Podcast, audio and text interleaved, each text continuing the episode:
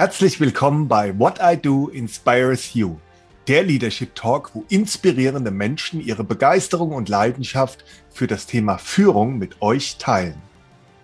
In der heutigen Folge des Podcasts What I Do Inspires You werde ich mich gemeinsam mit Dr. Klaus Hartmann dem Thema Sustainable Leadership widmen und die Frage beantworten, warum Führung nachhaltig sein sollte. Dr. Klaus Hartmann entschlüsselt seit mehreren Jahrzehnten äußerst erfolgreich die Erfolgsprinzipien für nachhaltigen Erfolg. Durch seinen interdisziplinären Ansatz kann der promovierte Wirtschaftsingenieur mit beeindruckenden Erfahrungen aus der Industrie, der Wissenschaft, der Immobilienbranche, der Landwirtschaft und der Energiewirtschaft aufwarten. Diese Geheimnisse gibt Klaus Hartmann in Form von Keynotes, Impulsvorträgen und Beratungen an sein begeistertes Publikum im In- und Ausland weiter und begleitet Menschen und Unternehmen zu nachhaltigem Erfolg. Wenn Klaus in Sachen Nachhaltigkeit unterwegs ist, zeigt er dabei auf, warum Nachhaltigkeit die Lebensgrundlage für spätere Generationen ist und wir uns genau jetzt Gedanken darüber machen sollten. Des Weiteren ist Klaus auch als Podcaster aktiv, hat hier seinen eigenen Podcast Nachhaltig Reich und möchte auch dort das Thema Nachhaltigkeit in allen Lebensbereichen greifbar und praktisch anwendbar machen. Freut euch auf ein sehr inspirierendes Gespräch, in dem ihr den Menschen Klaus Hartmann näher kennenlernen werdet. Und ihr werdet erfahren, welche Bedeutung Werte für ihn haben. Lasst euch inspirieren von der Leidenschaft von Klaus Hartmann für das Thema Sustainable Leadership erfahrt, wie Nachhaltigkeit und Führung zusammenpassen und wie man eine nachhaltige Führung umsetzen kann. Profitiert von den Erfahrungen, welche Klaus als Führungskraft gemacht hat und hört rein, wie sich sein Bild von Führung im Laufe der Jahre gewandelt hat. Bei What I Do Inspires You bekommt ihr praxisnahe Tipps und Tricks, lernt diese sofort Schritt für Schritt als Führungskraft umzusetzen und so mit Freude und Begeisterung ein moderner Leader zu werden Hört also rein, genießt die wertvollen Impulse, erfahrt, was gute Führung ausmacht und wie großartig es sich anfühlt, diese zu leben. Lasst euch inspirieren und euch ein Lächeln ins Gesicht zaubern.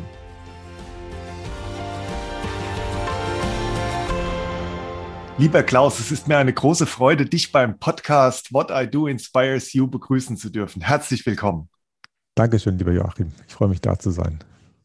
Klaus, Nachhaltigkeit oder wie es im Englischen heißt, Sustainability, ist aktuell in aller Munde. Wir beide werden uns heute dem Thema Sustainable Leadership widmen und die Frage beantworten, warum Führung nachhaltig sein sollte. Nachhaltigkeit, Klaus, das ist dein Ding. Und du bist, wie ich weiß, in diesem Thema als Keynote-Speaker, Dozent und Experte unterwegs. Dabei zeigst du auf, warum Nachhaltigkeit die Lebensgrundlage für spätere Generationen ist und wir uns genau jetzt Gedanken darüber machen sollten. Auf deiner Website, Klaus, habe ich unter anderem das folgende Zitat von dir gelesen. Mir ist es viel wichtiger, Nachhaltigkeit greifbar zu machen, damit sie praktisch angewendet wird.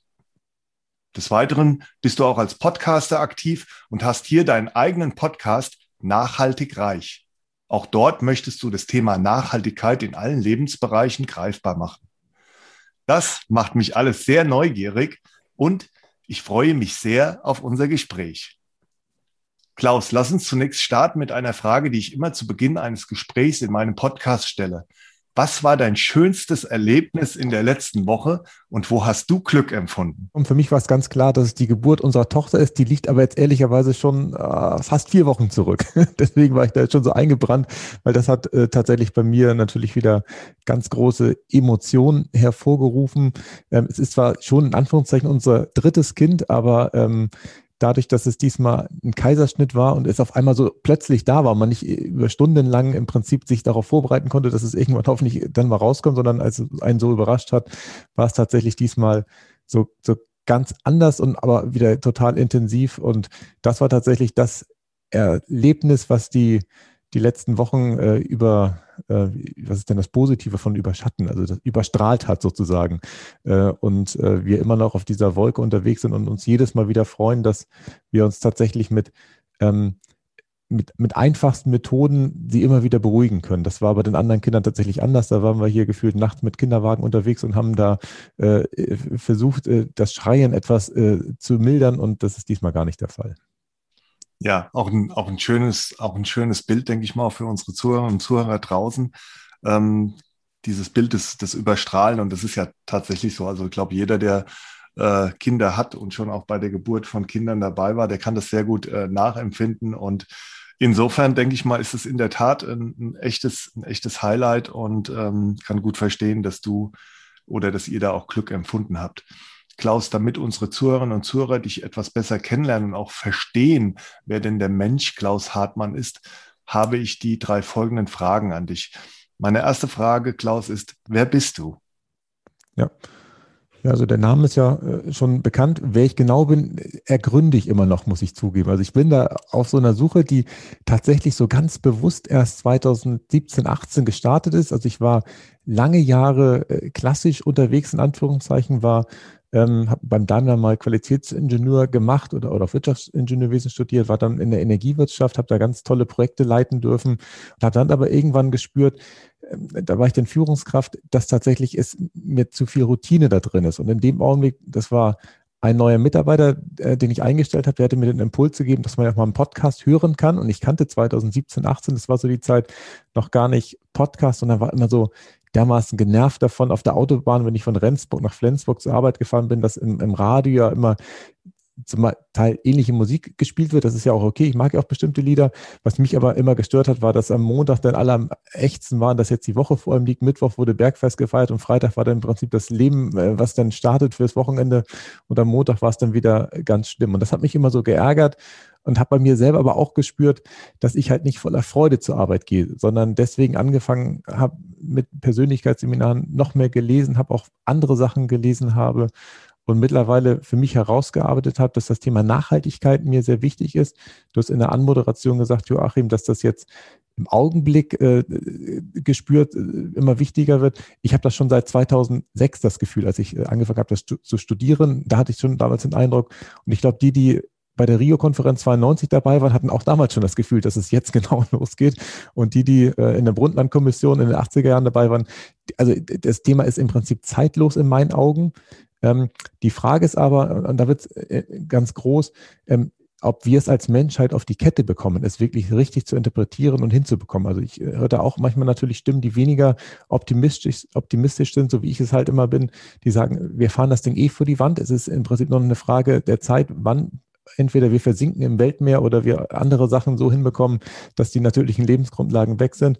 Und das ist etwas, was ich mir als alter Mann nicht fragen lassen möchte oder mich nicht fragen lassen möchte. Wenn dann meine Enkel mich fragen, und sag mal, Klaus, hast oder Opa, hast du denn nichts davon gewusst, dass wir hier äh, im Prinzip so wirtschaften, dass am Ende nichts mehr übrig bleibt für uns? Und das möchte ich nicht äh, sagen, ja, doch, habe ich gewusst, aber es war mir egal. Ich wollte einfach äh, schöne 70 Jahre haben und was danach ist, ist mir völlig egal. Ähm, deine, deine Beantwortung dieser Frage, wer bist du, ähm, die enthält ja verschiedene Elemente, auf die wir auch im weiteren Verlauf unseres unseres Gesprächs, Klaus, noch auch etwas äh, mehr eingehen werden. Das eine ist, ähm, und ähm, das ist auch, glaube ich, für das Thema Leadership super wichtig, deine eigene Erfahrung auch als Führungskraft in verschiedenen Stationen. Und das andere ist natürlich auch diese Passion, ja, für die du lebst, ähm, das Thema Nachhaltigkeit. Ähm, das bringt mich zu der zweiten Frage und ähm, so ein bisschen hast du die ja schon beantwortet, aber gerne darfst du auch da nochmal ein bisschen näher drauf eingehen. Was ist dir denn wirklich wichtig, Klaus? Ja, also tatsächlich ist es natürlich meine Familie. Also wenn man sich halt jetzt überlegt, wofür würde man selber womöglich auch sein, sein Leben opfern, ähm, da ist es schon so, dass natürlich die eigenen Kinder und auch die eigene Frau da e extrem weit vorne sind. Ähm, äh, das ist aber gefühlt der private Kontext, den wir ja alle haben. Wenn ich praktisch an die Arbeit denke, dann bin ich eher gedanklich in Wertekategorien unterwegs. Und da habe ich tatsächlich bestimmte Werte, die, die bei mir immer wieder es auslösen, dass ich mich aufregen kann, wenn sie nicht eingehalten werden. Das ist für mich immer so ein schönes Indiz, dass es nicht hinhaut. Und das ist das Thema Ehrlichkeit. Da bin ich schon sehr empfänglich, äh, empfänglich wenn im Prinzip da äh, jemand nicht ehrlich ist oder auch mit einer Notlüge meint, irgendwas gut machen zu müssen. Das, das, die haben kurze, wie heißt das Ding, Lügen haben kurze Beine. Es wird einen immer wieder einholen. Es ist in meinen Augen überhaupt nicht nachhaltig, damit zu operieren. Dann im Prinzip geht es bei mir auch ums Thema, ähm, da ist es sehr eng beisammen, Transparenz, dass man im Prinzip da, wo es möglich ist, die, die, Mitarbeiter möglichst mit einbinden sollte und nicht irgendwie sagen sollte, ja, nee, das versteht ihr ja nicht oder sollt ihr auch noch nicht wissen und, und deswegen machen wir da Geheimniskrämerei. Das ist etwas, was mir auch sehr wichtig ist, dass man praktisch oder dass, dass ich immer transparent arbeite. Ja, das sind die. Also es gibt natürlich noch mehr Werte, aber ich glaube, wenn ich die jetzt alle aufzähle, das wird dann womöglich zu weit führen. Ja, auch, ähm, denke ich mal, absolut nachvollziehbar. Du hast zwar gesagt, du trennst, also ich glaube, man kann das halt auch schwer trennen, ja, bei der Frage, was ist einem wichtig, aber dieses private ähm, Familie, Frau, Kinder steht da ganz vorne und auf der anderen Seite jetzt gerade im, im Kontext auch von der Arbeit oder von der Beruf, vom Beruf auch deine, deine Werte. Ähm, das Thema Werte hat natürlich auch insbesondere beim Thema Leadership eine ganz, eine ganz besondere Bedeutung, ja, weil ich glaube, jeder, der sich auch als Führungskraft das auch so ein bisschen bewusst macht, was sind denn meine eigenen äh, Werte, daraus generiert sich ja auch eine Haltung, auch ein Verhalten. Ähm, der hat dann auch die Möglichkeit, sagen wir mal, gewisse Dinge dann auch ein bisschen besser vorzuleben und auch umzusetzen. Und auch gerade die beiden Werte, die du genannt hast, Ehrlichkeit und Transparenz, sind für mich dann auch schon neben vielleicht zwei, drei anderen richtige Schlüsselwerte, um dann auch als Führungskraft äh, letztendlich nachhaltig erfolgreich zu sein. Eine Ergänzung vielleicht noch, Joachim, und zwar, das, ich finde es immer schwer auszusprechen, Authentizität, das ist tatsächlich etwas, ähm, was ich als Führungskraft gemerkt habe, was mir da besonders wichtig ist. Ich hatte tatsächlich so ein, zwei Situationen in, in meinem Leben, wo ich tatsächlich als Führungskraft Sachen vertreten musste, die nicht meinen Werten entsprochen haben. Und das fand ich unheimlich schwer. Ich kann mich an eine Situation erinnern, da ging es darum, einen Zeitvertrag zu beenden mit einer Mitarbeiterin, die schwanger war. Die war gefühlt im sieb, sechsten Monat oder sowas, wo ich wusste, okay, es geht jetzt nochmal um zwei, drei Monate, wo sie sicher keine Anschlussbeschäftigung finden wird, weil wenn man schon so einen großen Bauch hat, in Anführungszeichen, ist es echt schwer, nochmal irgendwie für zwei Monate was zu bekommen, wo der neue Arbeitgeber weiß, okay, danach ist sie dann wirklich, weiß ich nicht, äh, ein halbes Jahr, ein ganzes Jahr ähm, nicht mehr in der Lage zu arbeiten, was ja auch okay ist. Und da hätte ich halt gesagt, okay, komm, lass uns die Lücke schließen. Dann machen wir nochmal drei Monate irgendwas Cleveres, dass sie im Prinzip irgendwas macht, äh, was da äh, für uns gut ist, was für sie gut ist. Also so eine klassische Win-Win-Situation. Und damals musste ich durchsetzen tatsächlich, dass, dass sie geht, dass sie sich dann nochmal irgendwie diese zwei Monate arbeitslos meldet, dadurch weniger, ich weiß gar nicht was, Kindergeld oder was? Nee, Kindergeld nicht. Ähm, äh, wie heißt das nochmal? Elterngeld äh, bekommt. Und das fand, das hat mich zerrissen. Also das fand ich, da habe ich tatsächlich in dem Gespräch Tränen gehabt und das passiert mir im Arbeitsleben ist es mir zumindest relativ selten passiert. Und da finde ich schon wichtig, dass man als Führungskraft tatsächlich immer auch das machen kann, das leben kann, das äh, auch vorleben kann, was einem selbst entspricht und man nicht diesen, diesen Spagat da machen muss. Manchmal kommt man nicht drum rum. Ne? Also ähm, Glück, Glück hat, glaube ich, wer immer so diese Authentizität dann auch, auch leben, auch leben kann und ausleben kann, auch in der, in der Führungsrolle. Manchmal gilt es natürlich da auch, ähm, wie in deinem Fall oder in dem von dir geschilderten Beispiel, auch mal so unbequeme Entscheidungen zu treffen. Die Frage ist halt auch, glaube ich, immer, auf welchen äußeren Druck oder welche äußeren Rahmenbedingungen das geschieht und ähm, ob man dabei so ein bisschen diese, dieses Authentische dann auch, auch verliert, ja, oder ob man es weiterhin auch, auch sein darf. Mhm meine letzte äh, Frage, ähm, die dazu dient, dass die, die Menschen da draußen so ein bisschen besser kennenlernen, Klaus, ist, wofür stehst du jeden Tag auf? Ähm, also ich stehe gefühlt morgens dafür aus, auf, um einen Beitrag zu leisten. Das hört sich natürlich jetzt immer relativ pauschal an. Ähm, die, dieser Beitrag sieht im Augenblick jeden Tag anders aus. Also seit Juli 2020 bin ich ja als Vortragsredner selbstständig, ähm, mache da auch tatsächlich unterschiedliche Sachen. Also das, tatsächlich das Halten der Vorträge ist gefühlt nur ein, ein, ein Bruchteil von dem, was ich tatsächlich mache. Ich mache natürlich viele ähm, Sachen, wo ich Content kreiere, wo es darum geht, natürlich auch mich selbst immer wieder zu profilieren und äh, mir zu überlegen, für welche Werte ich stehe, für welche Themen ich stehe, die dann auch entsprechend zu veröffentlichen. Und mein Ansinnen ist es schon, die Menschheit äh, ein Stück weit bewusster zu machen. Dieses Bewusstsein, was ich jetzt gerade spüre, was sowieso zunimmt. Also es gibt ja auch Messungen, dass zum Beispiel diese Schumann-Frequenz, die ja im Prinzip die, die, die Welt umspannt, äh, auch ansteigt oder angestiegen ist in den letzten Monaten, sodass tatsächlich alle Menschen äh, auf ein höheres Bewusstsein im Augenblick kommen. Und dazu möchte ich, möchte ich beitragen, dass wir es halt hinbekommen, die natürlichen Lebensgrundlagen zu erhalten ohne dass wir jetzt uns irgendwie selbst knechten und, und jetzt ein Leben führen, was, was im Prinzip äh, keinen Spaß mehr bringt oder sowas, sondern dass wir einfach uns überlegen, brauche ich jetzt Beispiel die Erdbeeren aus, aus Spanien äh, heute oder komme ich damit klar, dass vielleicht in, in, vier oder sechs Wochen die deutschen Erdbeeren mindestens genauso gut schmecken und ich nicht billig in Kauf nehme, dass da irgendein Feuchtgebiet äh, in vielleicht zehn oder 15 Jahren nicht mehr existiert, weil ich äh, dazu beigetragen habe, mit meiner Entscheidung, die aus dem Regal zu holen im, im Supermarkt, dass äh, praktisch das austrocknet. Und dieses Bewusstsein zu entwickeln, zu schärfen, Menschen zu helfen, in die eigene Verantwortung zu kommen an der Stelle, das ist das, was mich tatsächlich jeden Tag ähm, wieder aufs Neue motiviert. Ja, und ähm, für mich zumindest ist es ja auch so rübergekommen, dass ich das auch sehr gut nachvollziehen kann, dass sich das gut motiviert. Also das sind ja auch für, für, für viele dann auch immer ein, ein sehr guter Antreiber und gibt auch ähm, vielen dann auch Sinn, wenn sie sagen können, ich kann einen Beitrag, Beitrag leisten. Ja, auch gerade wenn du sagst, dieses Bewusstsein dann nochmal so ein bisschen schärfen und auch erhöhen. Und da gibt es ja auch dann durchaus jetzt schon die ersten Parallelen zwischen dem Thema äh, Nachhaltigkeit und dem Thema Leadership. Und wir werden gleich mal schauen, wie wir beide Begrifflichkeiten sozusagen dann auch zusammenbekommen.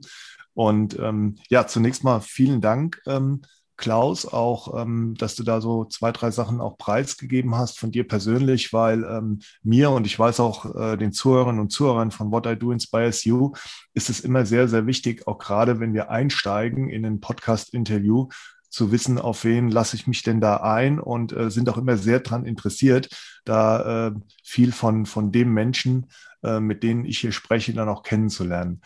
Klaus, lass uns einsteigen in das Thema Sustainable Leadership. Und ähm, du hattest es ja eben erwähnt, du warst ja selbst auch als, als Führungskraft unter anderem auch bei, bei Daimler tätig. Wie hat sich denn aus deiner Perspektive Führung gewandelt, ja? Und vielleicht braucht und warum braucht es auch vielleicht eine neue, modernere Führung? Ja, also ich letzte Woche an einer sehr interessanten Veranstaltung teilgenommen, die ging über drei Tage, die nannte sich das neue Führen. Ja, ähm, jetzt kann man beim Thema Führen, Führung, das vielleicht auch ähnlich sagen wie beim Thema Nachhaltigkeit. Ähm, eigentlich ist da vielleicht gar nicht vieles so neu und gewisse Sachen zeichnen sich schon seit Jahren oder Jahrzehnten ab. Doch nehme ich persönlich da auch sehr stark eine Veränderung wahr. Und deshalb nochmal meine Frage an dich. Wie hat sich denn aus deiner Perspektive die Führung gewandelt? Hm. Also tatsächlich hat sich das ähm, in meinen Augen in den letzten Jahrzehnten extrem gewandelt. Also ich habe ja natürlich jetzt nicht direkt nach dem Zweiten Weltkrieg äh, gelebt, aber mein Vater, der äh, aus der Landwirtschaft kommt, der auch immer ähm, in Anführungszeichen Führungskraft war, weil er Meister war und ausgebildet hat, ähm, hat das aber selber auch festgestellt, dass tatsächlich zu Beginn seiner Karriere ähm, es häufiger noch so war, und das glaube ich, kann man insgesamt sagen, dass es halt gar nicht so darum ging, jetzt irgendwie sich äh, zu entwickeln in, in, in der Arbeit oder irgendwo den Sinn so richtig zu finden, sondern da ging es darum, einfach Geld zu verdienen, die Familie zu ernähren und fertig. Und wenn man dann im Prinzip Schuster war, dann hat man halt jeden Tag die Schuhe repariert, hat sich auch nicht grob darüber Gedanken gemacht. Natürlich wurde man irgendwann besser und war dann auch irgendwann womöglich mal zufrieden, dass jetzt das Paar Schuhe gut aussieht oder sowas. Aber darum ging es tatsächlich vor, vor ein paar Jahrzehnten nicht. Und das hat sich, glaube ich, tatsächlich in den letzten Jahren noch mehr zugespitzt im positiven Sinne, äh, dass wir tatsächlich immer mehr überlegen, ähm, Find Your Way, why, also dass im Prinzip der Sinn da äh, mehr praktisch herausgekitzelt wird. Und selbst zum Beginn meiner ähm, Tätigkeit, ich bin ja seit 2002 jetzt berufstätig, ähm, war es noch so, das sind jetzt auch schon fast 20 Jahre her, dass tatsächlich damals beim Daimler es schon so war, dass viele tatsächlich da morgens hingegangen sind. Es wurde immer sinnbildlich gesagt, morgens bei der Stempeluhr wird das Gehirn abgegeben. Man hat sich dann eingestempelt, hat im Prinzip sieben Stunden oder acht Stunden da irgendwie Autos zusammengehauen und ist dann im Prinzip mit Gehirn wieder nach Hause gegangen. Und ähm, ich glaube, dass sich das auch gewandelt hat. Also ich kenne die noch einen Teil der Creek kenne ich schon noch, aber ich bin jetzt ja nicht mehr im Back Sindelfinger und weiß, ob sich da jetzt auch was gewandelt hat. Aber ich habe schon das Gefühl, dass tatsächlich ähm, dieses stumpfsinnige Abarbeiten, was auch dazu geführt hat, dass der Führungsstil natürlich ein anderer war, dass sich das gewandelt hat. Also damals war der Führungsstil schon noch direktiver, es wurde mehr angeordnet, es wurde im Prinzip dann auch mehr gehorcht von den Mitarbeitern und es war tatsächlich, ich kam ja vom Bund zum Daimler Ich habe gar nicht so einen großen Unterschied gemerkt. Also tatsächlich waren die, natürlich waren da jetzt keine Befehle, die da erteilt wurden, aber ich kann mich an einen Satz erinnern, der kommt jetzt auch gerade wieder hoch, der, der hieß immer Autos bauen unter Freunden. Das, das war etwas, was mein Teamleiter, der damals auch noch sehr jung war, der war Anfang 30 zur damaligen Zeit, gesagt hat, äh, weil er den, den Rohbau unter Generalverdacht hatte, dass das ja alles so ein Klüngel ist, die da sich auch zum Grillen treffen und so, die dann da einfach ihre Autos zusammenbauen und wir als Qualitätsingenieure müssen da dann durchgreifen, müssen im Prinzip Sorge dafür tragen, dass der Kunde nachher ein gutes Produkt bekommt und den richtig auf die Finger hauen und kontrollieren, äh, was das Zeug hält, damit dann die äh, Qualität am Ende stimmt. Und das ist was, was ich ganz lange mitgenommen habe, was auch dazu geführt hat, dass ich als Führungskraft selber immer sehr distanziert war, weil ich dachte, nee, das dürfen ja nicht meine Freunde sein, das, das müssen ja im Prinzip meine äh, Mitarbeiter sein, die müssen Respekt vor mir haben.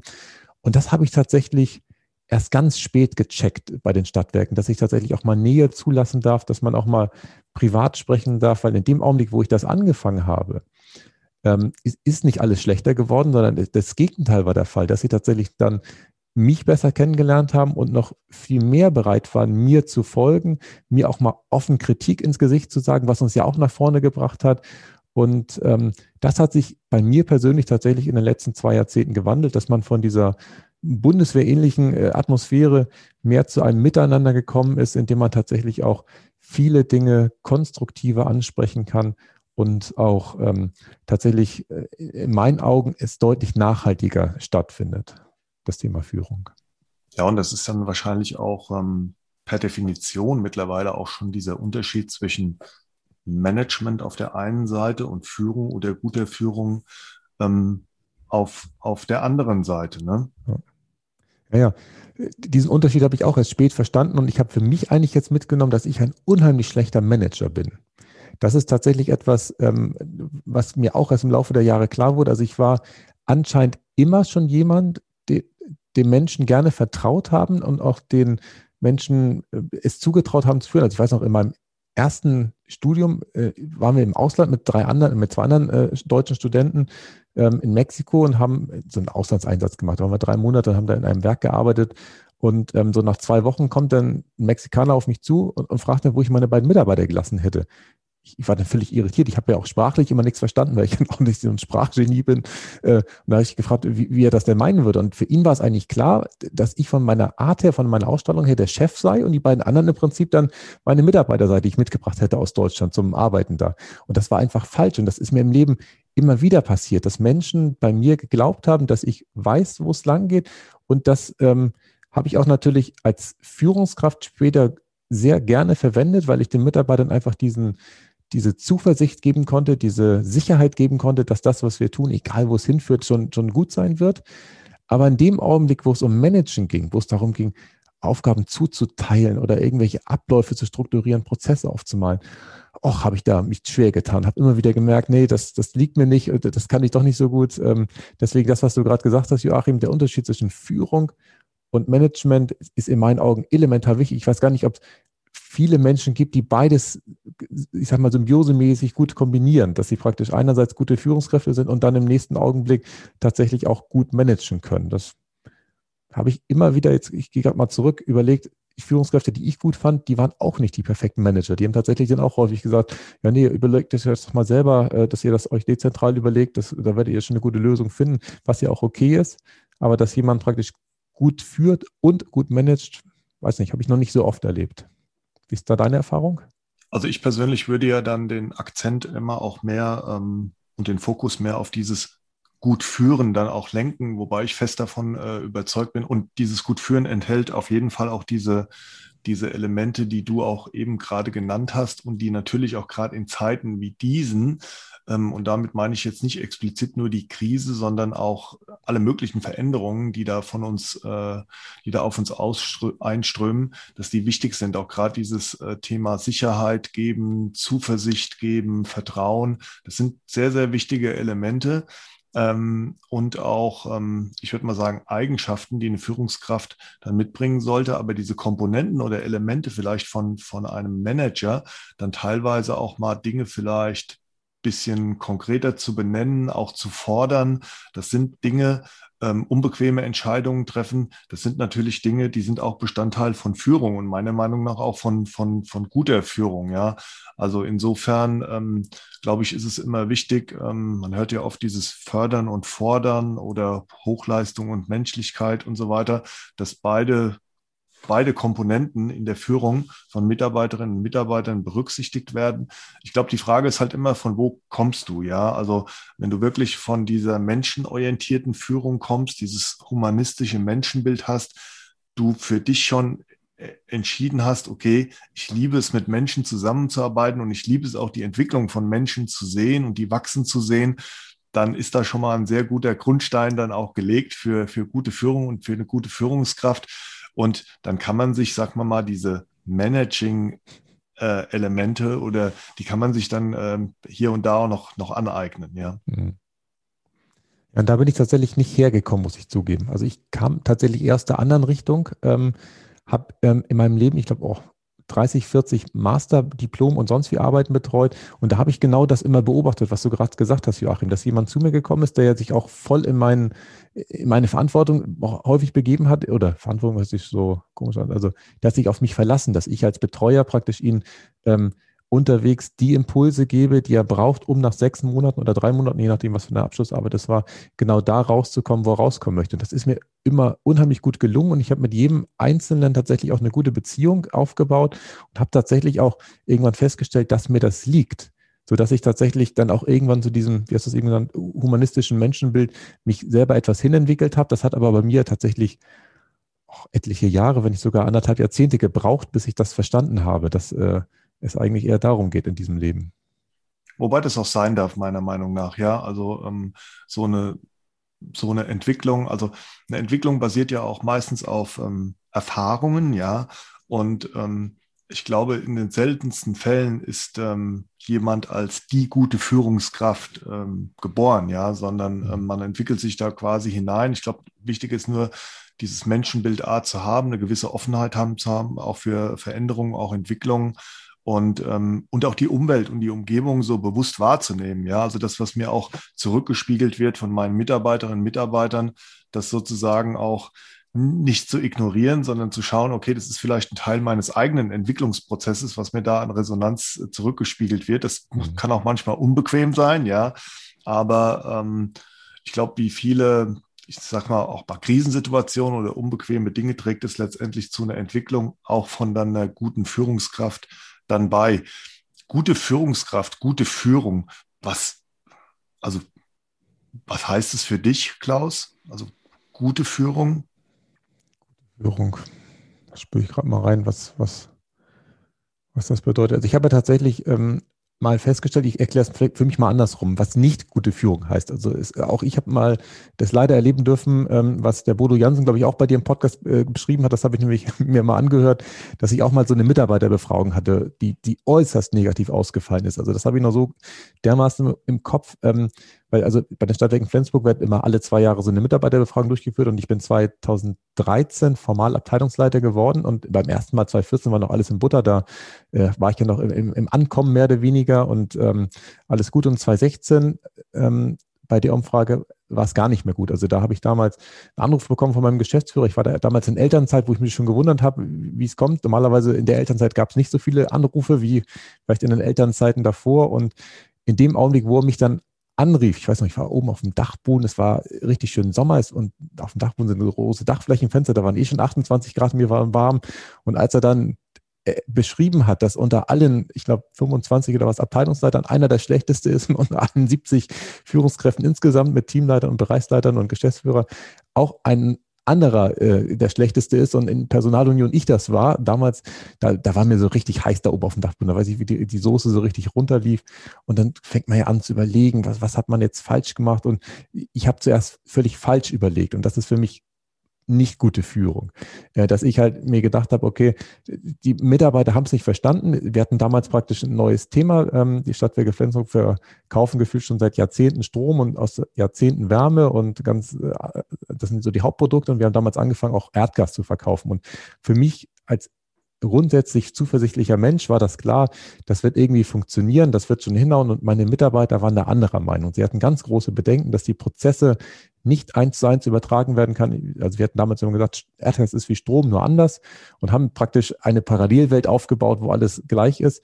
Und diese Ängste, diese Befürchtungen, die habe ich überhaupt nicht wahrgenommen. Das heißt, in dem Augenblick, wo man oder wo ich damals das nicht habe erkennen wollen, sondern einfach, ich sag mal, das abgewatscht habe, das ist in meinen Augen tatsächlich keine gute Führung. Und es hat tatsächlich mehrere Monate gedauert, bis sich die Mitarbeiter dann, ah, na, ich weiß gar nicht, ob sie sich haben öffnen müssen oder ich es habe verstehen müssen, ob was nachher praktisch die, die Lösung gewesen ist. Es hat aber wirklich mehrere Monate gedauert, bis wir das aufgearbeitet hatten, wo äh, sie dann wirklich, ähm, wo ich dann irgendwann verstanden habe, okay, ich darf praktisch mehr hinhören, ich darf empathischer sein, ich darf da mehr reingehen und vielleicht sind das Eigenschaften guter Führung, dass ich tatsächlich ähm, die, die Mitarbeiter da abhole, wo sie sind und nicht nur sagt, das, das wird schon alles gut. Das ist ja auch manchmal okay und auch als Führungskraft in Ordnung, dass man halt diese Zuversicht ausstrahlt. Aber wenn die halt nicht resoniert, wenn die nicht andockt, wenn die im Prinzip verpufft und, und nicht ankommt, dann, äh, dann haut das tatsächlich nicht hin. Also sehr schön auch für deine jetzt ähm, sehr aus, ausführliche Antwort und vor allen Dingen, dass du auch jetzt mal ähm, dann dich auf den Weg begeben hast, gute Führung zunächst mal damit vielleicht so ein bisschen einzugrenzen, indem du ähm, anhand deines konkreten Beispiels und deiner Erfahrung gezeigt hast, was denn vielleicht nicht gute Führung ist. Und ähm, da ist es dir ja ähnlich gegangen wie, wie Bodo Jansen nach seiner Mitarbeiterbefragung bei, bei Upstalsboom. Das ist, glaube ich, dann auch für dich erstmal wie so eine Art Schocksituation ist. Und das ist es ja für die meisten Führungskräfte, die dann ähm, in dem Sinn Spiegel vorgehalten bekommen, äh, dann auch mal erfahren, dass sie vielleicht gar nicht so gut führen, wie sie denn denken. Ja, und da gibt es ja auch ähm, Umfragen, ähm, egal ob das jetzt Gallup ist oder sonst was, wo das ja erwiesenermaßen genauso ist. Also so diese Differenz zwischen Eigenwahrnehmung und Fremdwahrnehmung in der Führung. Und deshalb ähm, ist mein Tipp dann auch immer, wirklich so viel wie möglich äh, Feedback und Resonanz sich da auch einzusammeln, egal ob das jetzt eine Mitarbeiterbefragung ist oder ein 360-Grad-Feedback, um dann mal auch die, die andere Seite der Medaille so ein bisschen kennenzulernen oder auch die andere Sicht der Dinge. Ähm, schön finde ich auch, Klaus, wie du dann damit umgegangen bist. Denn ähm, ich glaube, da gibt es unterschiedliche Möglichkeiten, wie man damit umgehen kann. Ja, die einen sagen, hey, das ignoriere ich und mache jetzt einfach mal so weiter wie bis jetzt. Die anderen stecken vielleicht den Kopf in den Sand und die dritten, so wie du, die nehmen das dann und äh, reflektieren dann auch mal okay, was sind dann vielleicht die Gründe, gehen dann auf ihre Mitarbeiterinnen und Mitarbeiter zu. Das ist natürlich auch gerade, je nachdem, wie verbrannt die Erde ist, äh, manchmal gar nicht, gar nicht so leicht. Aber ähm, meine eigene Erfahrung ist, die, die Mitarbeiterinnen und Mitarbeiter honorieren das eigentlich sofort, wenn du dann auch sagst, okay, ähm, jetzt nehme ich da was wahr. Also du hast ja vorhin auch diese, diese Verletzlichkeit mal angesprochen ähm, und so weiter. Und ähm, du öffnest denen dann quasi eine Tür, indem du dich auch so ein bisschen öffnest. Ja.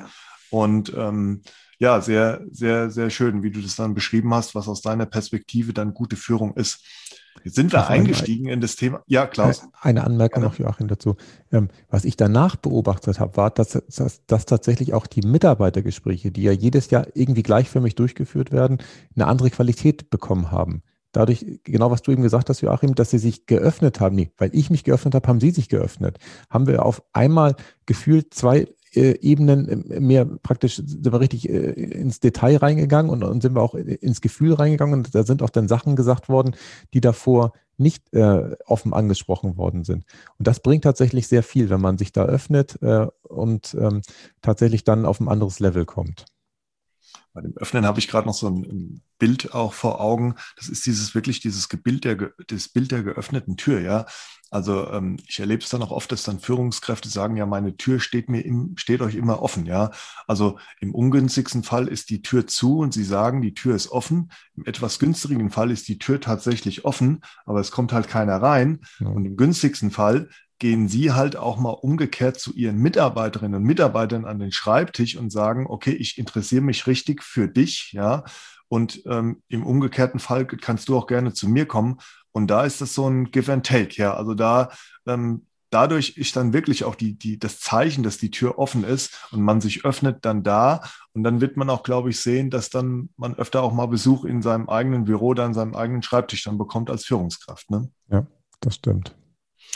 Ähm, wir sind jetzt eingestiegen in die Thematik Sustainable äh, Leadership, indem wir jetzt mal so den Fokus gesetzt haben auf das Thema Leadership und Führung. Jetzt kommen wir aber mal zu deinem Steckenpferd, Klaus, und das ist ja die Nachhaltigkeit. Und ähm, was ist denn deine Definition von Nachhaltigkeit? Also ich finde tatsächlich die Definition der Brundtland-Kommission sehr schön. Die ist zwar ein bisschen sperrig, äh, aber sie besagt erstmal, ähm, dass wir unsere eigenen Bedürfnisse befriedigen dürfen, ohne zukünftigen Generationen die Chance zu nehmen, ihre eigenen Bedürfnisse später zu befriedigen. Das ist deswegen so ein bisschen kompliziert, ähm, weil das sehr vage, sehr allgemein ist. Ich gebe dann immer noch direkt das Bild des Waldes hinterher. Das checkt jeder. Also der Hans-Karl von Karlowitz war ja im Prinzip äh, Förster, der hat sich anders genannt, der war Berghauptmann damals äh, in Freiberg und der hat im 18. Jahrhundert äh, gesagt, dass man halt nur so viel aus einem Wald ernten sollte, wie nachwächst.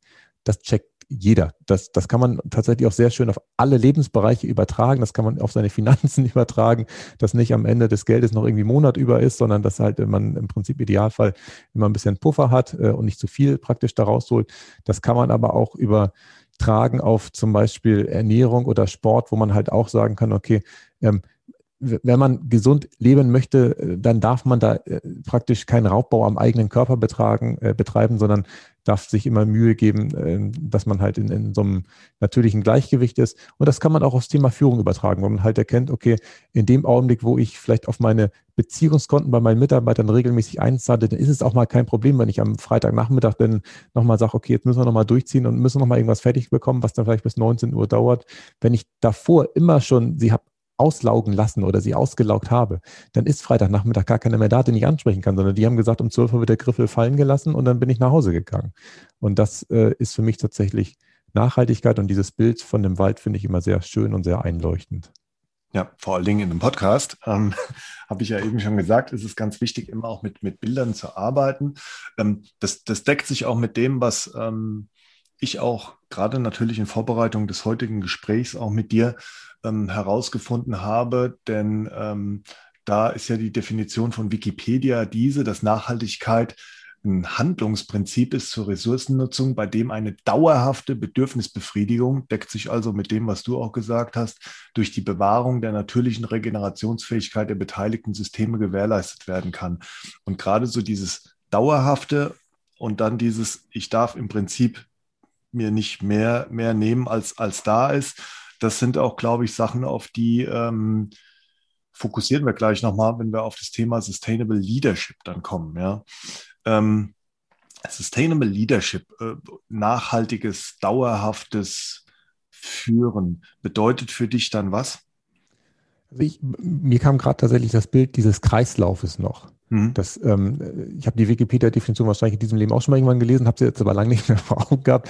Aber da kam mir gerade dieses Bild des Kreislaufs, dass ja im Prinzip alles, was wir nehmen, sich wieder regenerieren darf und, und dann wieder von vorne anfängt. Und dieses Denken in Kreislaufen ist in vielen Lebensbereichen sinnvoll.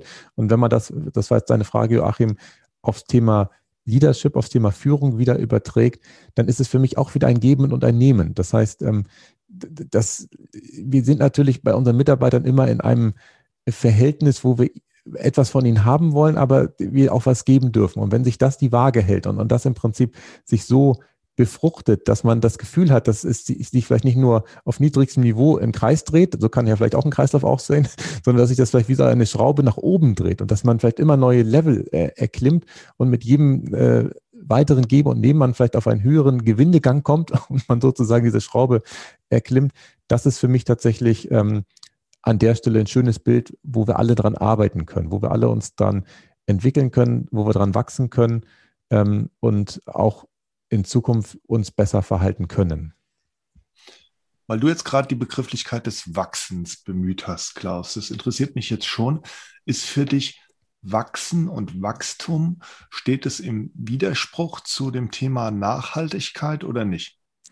Nee, deswegen nicht, weil die Natur von sich aus ja wachsen möchte. Also alles in der Natur wächst und gleichzeitig, das ist das Spannende dabei, vergeht ja etwas. Das ist etwas, was wir dann immer häufig vergessen. Also auch ähm, ähm, bei der Natur, also da ist es ja natürlich so, dass in dem Augenblick, wo etwas wächst, wo ein neuer Baum äh, groß wird und größer wird, ist ja eigentlich in dem Augenblick auch klar, dass er irgendwann dann verrotten wird, weil er praktisch aufgehört hat zu wachsen. Entweder nach 5, 10, 20 oder teilweise nach mehreren hundert Jahren ähm, ist das klar, weil die Anzahl der zur Verfügung stehenden Moleküle ist ja begrenzt jetzt auf der Erde. Also alles, was hier da ist, ist ja schon mal da gewesen und wird wahrscheinlich irgendwann nicht mehr da sein. Das ist Teil des Spiels, äh, was wir hier eingehen. Deswegen ist das Wachstum für mich Teil der Nachhaltigkeit, weil ja in dem Augenblick es passiert, aber gleichzeitig, ich weiß gar nicht, was das Gegenteil ist, also dieses, ich habe es jetzt Vermodern genannt, also das, das, das Rückbilden, nennen wir es mal so, ist für mich auch immer ein Teil des Ganzen. Und das ist für mich aber auch dieses äh, Spiel, äh, dieser permanente Wandel, der da ist, das ist für mich auch nachhaltig. Also wenn wir das jetzt mal auf ein Wirtschaftssystem übertragen, wo ich eben schon gerade gedanklich hin unterwegs war, haben wir in meinen Augen im Augenblick in Deutschland das Problem, dass wir ja nur das Wirtschaftswachstum häufig als, als Kenngröße haben, das Bruttosozialprodukt oder Bruttoinlandsprodukt oder was auch immer man nimmt. Das ist in meinen Augen nicht ganz richtig, weil ähm, auch da es einen Wandel geben darf, in meinen Augen, dass wir vielleicht andere Kenngrößen äh, nehmen, die vielleicht äh, besser wären, um praktisch unsere Entwicklung äh, zu beschreiben, weil ein, ein Wachstum, was praktisch da an der einen Stelle immer nur, nur noch größer wird, kann in meinen Augen nicht zielführend sein, sondern ähm, da gibt es clevere Weisen, wie zum Beispiel, ich glaube, in Bhutan wird so ein, so ein Happiness-Index gemessen, dass im Prinzip alles politische Handeln sich daran orientiert, die Menschen, die dort leben, glücklicher werden zu lassen. Und ich meine, die, die Dänen oder die Skandinavier insgesamt haben das jetzt nicht offiziell als politisches Kalkül oder als, als politisches Ziel aufgeschrieben, aber tendenziell sind die äh, Schweden und die Dänen ja eher glücklich und zufrieden und ähm, ja, sind uns Deutschen da in meinen Augen an manchen Stellen etwas voraus.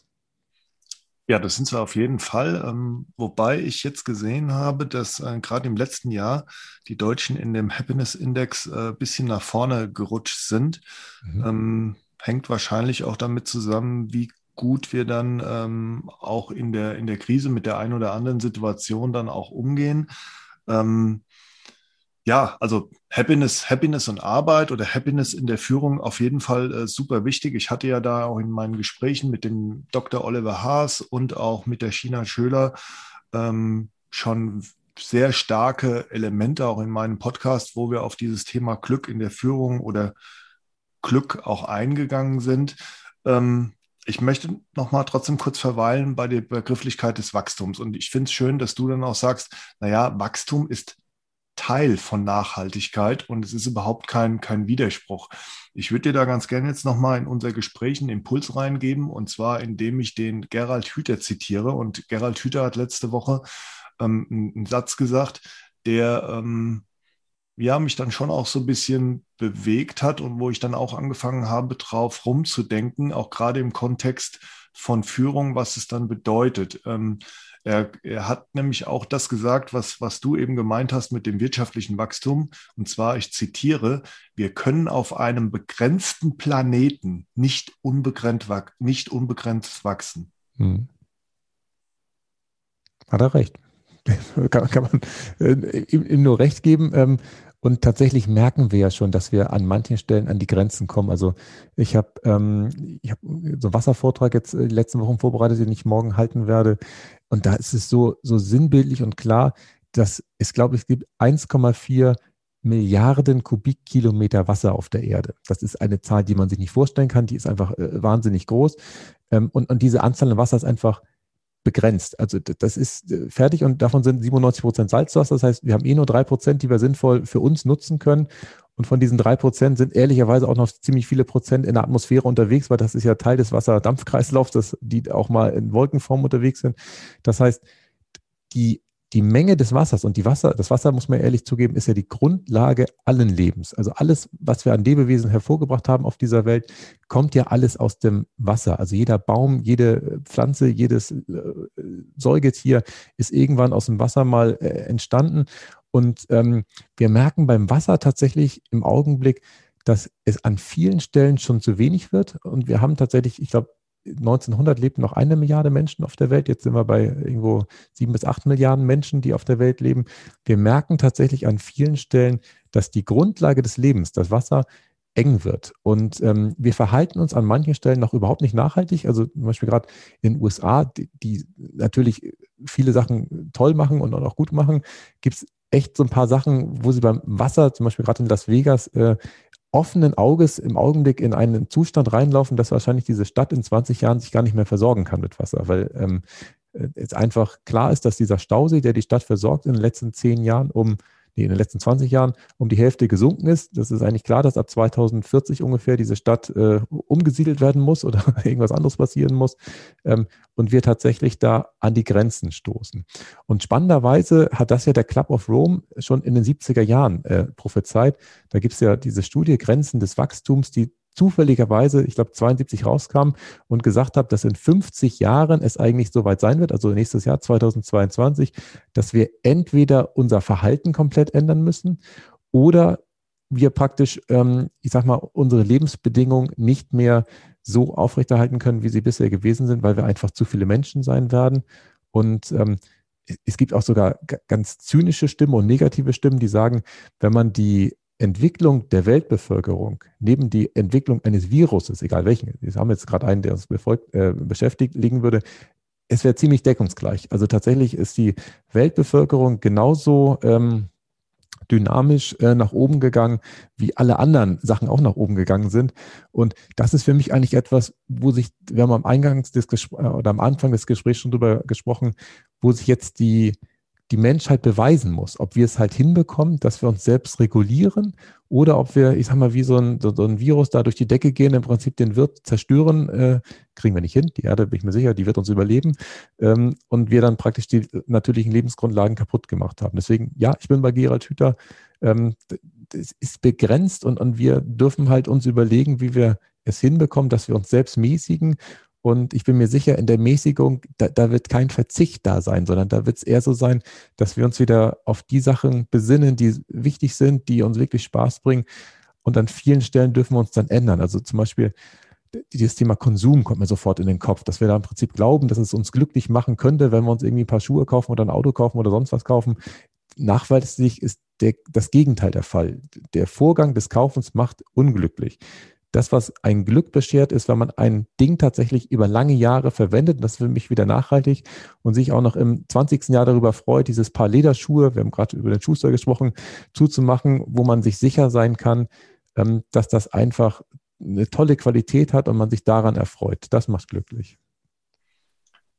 Und ich versuche jetzt gerade so ein paar, paar Aussagen und auch ähm, Bilder so ein bisschen übereinander zu bringen. Und zwar, du hast ähm, eben, als ich die Frage gestellt habe, stehen denn Wachstum und Nachhaltigkeit im Widerspruch? Hast du gesagt, Wachsen ist Teil von Nachhaltigkeit und hast dann dieses Bild gebracht vom Wald und diesen Bäumen, sozusagen, dass, dass die Pflanze und der Baum ja per se einfach schon den Drang hat, äh, zu wachsen. Ja, das ist für mich eine Parallele, die ich auch ähm, gerne, gerne ziehe, weil ähm, ich als, als Führungskraft, also mich, mich treibt ja als Führungskraft auch was an. Und das ist so ein inneres Bild von, ähm, von, von der Pflanze oder von, von Blumen, ja, wo ich sage, die wollen ja von sich aus quasi wachsen, meine Mitarbeiterinnen und Mitarbeiter. Und ich als Führungskraft ähm, habe da so die Rolle des ich sage immer Gärtners, ja, und ich sorge dafür quasi mittels äh, geeigneter Rahmenbedingungen, ähm, dann dafür zu sorgen, dass dieses Wachstum auch ermöglicht wird. Und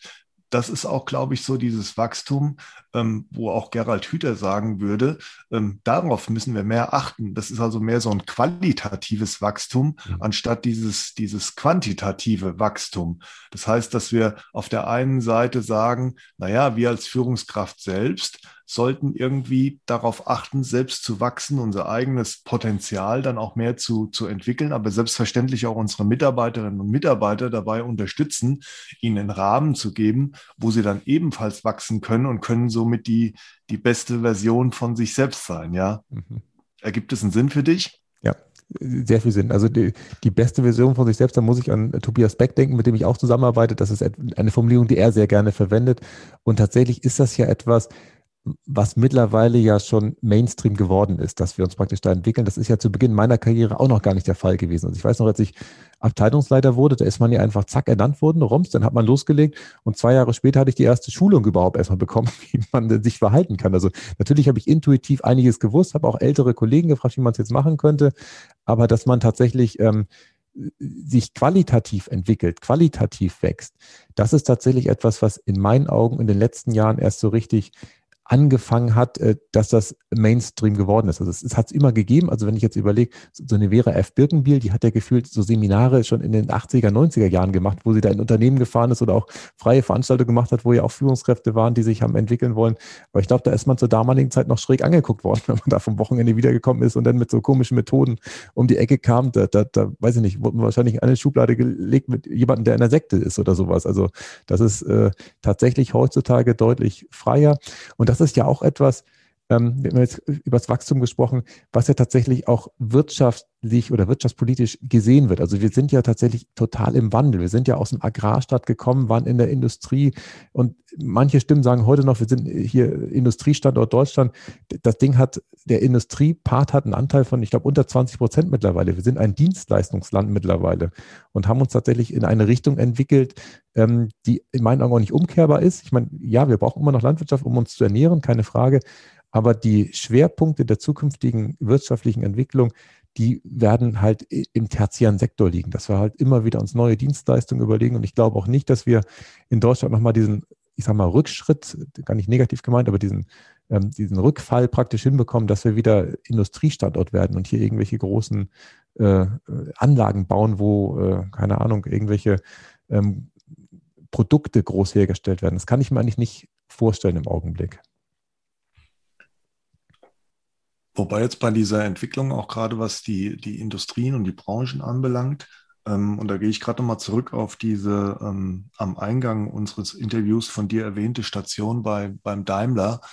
Ähm, also da sehen wir ja schon ähm, rein evolutionär ähm, riesen, riesen Bewegungen. Ja, also ich habe jetzt unlängst auch ähm, nachgelesen, dass gerade was das Thema E-Mobilität anbelangt oder auch das Elektroauto, der Tesla-Stern vielleicht gar nicht mehr so hell hell leuchtet, ja, und jetzt mittlerweile wirklich auch, Stichwort Stern, ja, auch äh, ein Daimler oder ein VW, auch diese Deuten, deutschen Automobilisten jetzt auch wieder nachziehen, natürlich verzögert, aber dann jetzt auch wohl ziemlich auf dem Gaspedal stehen, auf der Überholspur sind. Also da das ähm, macht natürlich auch, auch Hoffnung, weil sich auch, ich meine, da scheiden sich ja natürlich die Geister, ja, äh, gerade was die Energiebilanz anbetrifft von ähm, E-Autos oder E-Mobilität.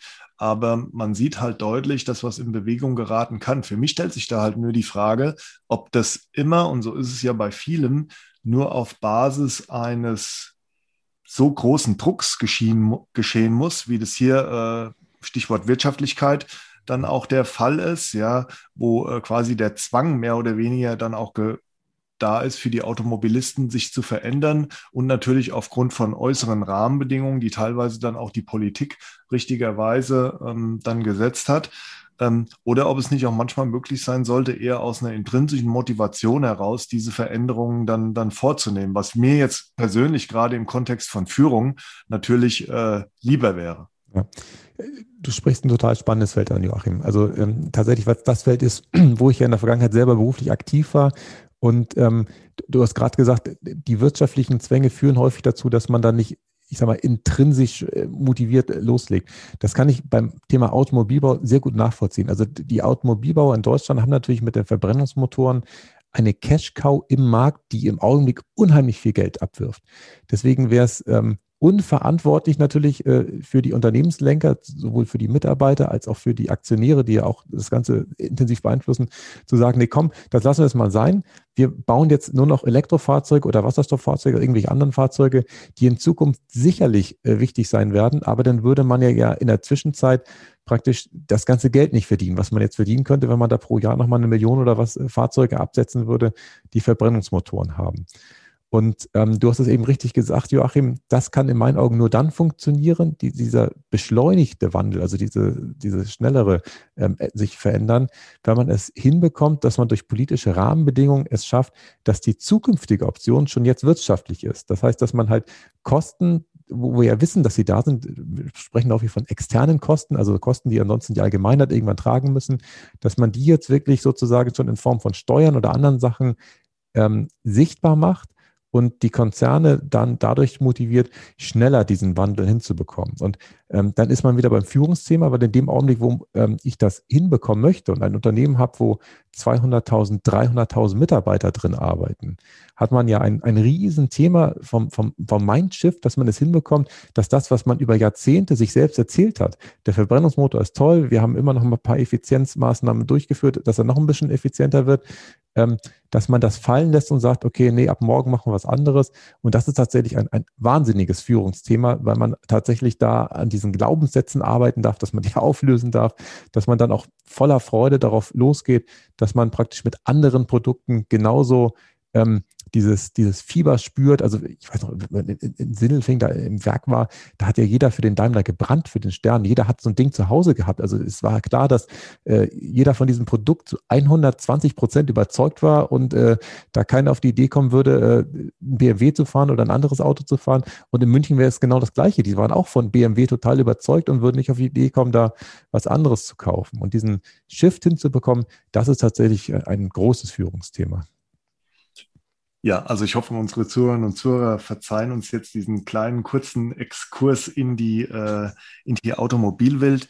Ähm, allerdings geschah das ja auch vor dem Hintergrund wirklich und ähm, da hast du ja auch den, den Kreis sozusagen gerade erst wieder geschlossen ähm, zum Thema Führung und du hast da dieses Mindshift und Mindset dann angesprochen, was mich jetzt auch nochmal zurück zum Thema Sustainable Leadership bringt und zwar in der Art und Weise, dass ähm, egal, ob es jetzt ähm, diesen Mindshift anbelangt, den wir eben gerade am Beispiel ähm, der Automobilindustrie oder beim Daimler beschrieben haben, oder auch sonst sehen, dass es da natürlich, sag mal, von oben ähm, runter, also von der Führung auch in Unternehmen, ähm, eine, eine ein Mindset ähm, anbelangt oder auch eine Haltung, die dazu führt, dass sich Dinge dann auch nachhaltig verändern. Was sind denn für dich so Herausforderungen, um Sustainable Leadership in Unternehmen implementieren zu können? Und was braucht es da, Klaus? Ja, also eine große Herausforderung ist natürlich immer, ähm, diesen Spagat hinzubekommen. Auf der einen Seite, dass man halt Quartalszahlen, Monatsabschlüsse anständig hinbekommt und dieses große Ziel, dass man halt sagt, okay, man, man, möchte jetzt äh, nachhaltigen Erfolg. Und nachhaltig ist für mich tatsächlich etwas, was, das, was tatsächlich generationenübergreifend äh, stattfindet.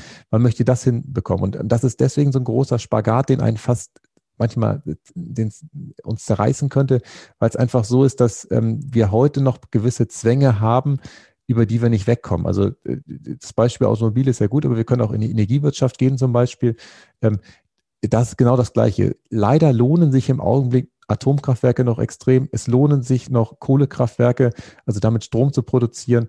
Und das ist schon ein schwieriger Spagat. Also wenn ich jetzt bei E.ON da äh, entscheiden müsste, stelle ich jetzt die Kohlekraftwerke aus, mit denen ich Millionen Ergebnisse jedes Jahr mache oder lasse ich sie an? Das ist dann schon eine schwierige Entscheidung. Und tatsächlich ähm, in dem Augenblick, wo ich nach vorne gucke, weiß ich, äh, natürlich ist äh, Kohlekraft äh, nichts, was, was sinnvoll ist. Ähm, da darf ich mich von lösen. Aber dieses Tal dann zu durchschreiten und zu sagen, okay, jetzt darf ich mal Anlauf nehmen, um praktisch dann in 2030 äh, als Unternehmen wirklich profitabel dazustehen oder ich befürchte eher 2040, weil gerade entschieden worden ist, dass bis 2037 Dinger noch weiter betrieben werden dürfen. Ähm, wir sprechen eher von 2040.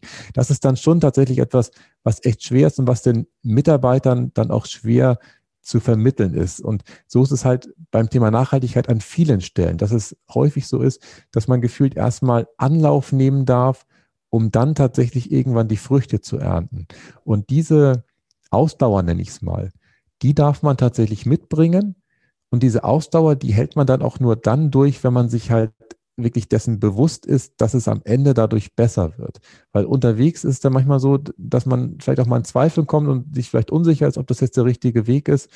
Aber ähm, in dem Augenblick, wo man ähm, diese Zuversicht hat, dieses ähm, Commitment vielleicht auch sich selber gegeben hat, dass man diesen Weg gehen möchte, erkennt man vielleicht auch Chancen, die unterwegs am Wegesrand schon da sind, die dann vielleicht den Weg manchmal ein bisschen spannender, interessanter machen und dann einen auch wirklich durchziehen lassen.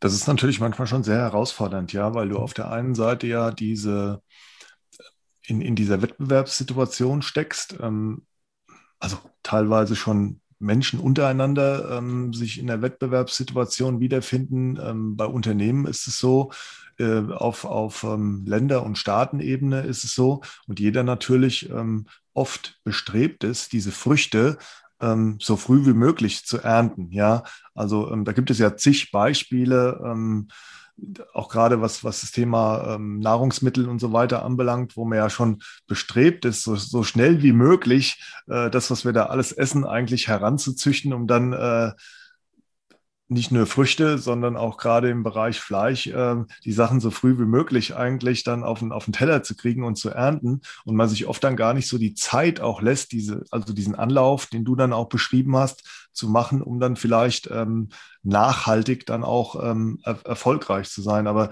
da denke ich mal auch, findet dann auch äh, mittlerweile schon wirklich Stichwort Mindset, Haltung, ein Wandel statt. Der könnte sicherlich ähm, schneller vonstatten gehen, ja.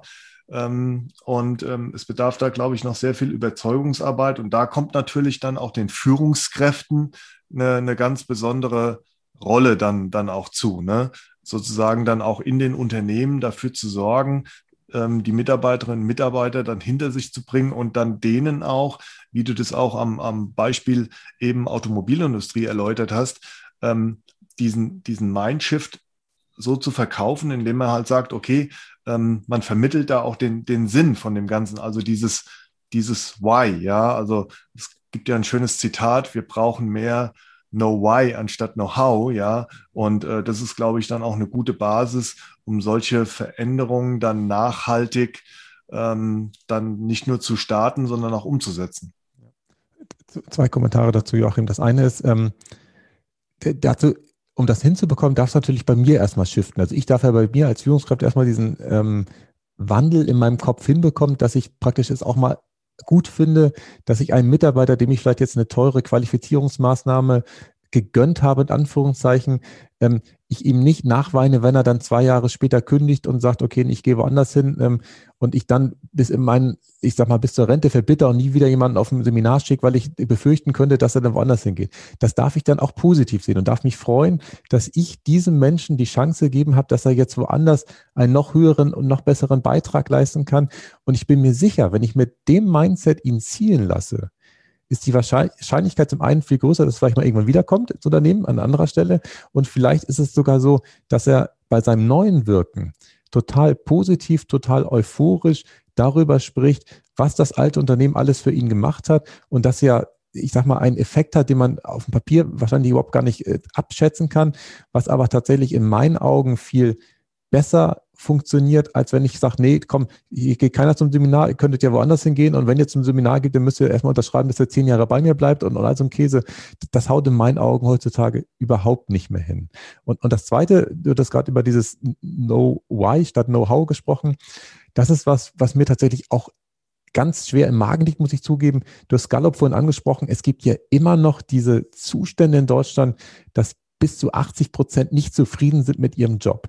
Und ähm, in meinen Augen müsste es mittlerweile Grundlagenliteratur sein, dass jeder einmal diesen John Strelecki äh, fünf, äh, wie heißt das Ding nochmal mit diesen Tieren, äh, äh five, Big, five. Big, Big, Five for Life, genau, mhm. dass jeder im Prinzip sich dieses Kärtchen mal ausfüllt, dass er weiß, okay, das möchte ich in diesem Leben machen und dass man dann aber auch diesen Abgleich macht, wenn man sich woanders bewirbt oder wenn man woanders hingeht, dass man dann da beisammen ist, weil ich glaube, da geht unheimlich viel Potenzial verloren, dass wir tatsächlich uns dessen gar nicht bewusst sind, dass wir uns zwar irgendwo bewerben und dann, dann passt das und dann fängt man da an, aber merkt im Prinzip nach drei Monaten, ah nee, das war es doch nicht und ich fühle mich hier nicht so richtig wohl.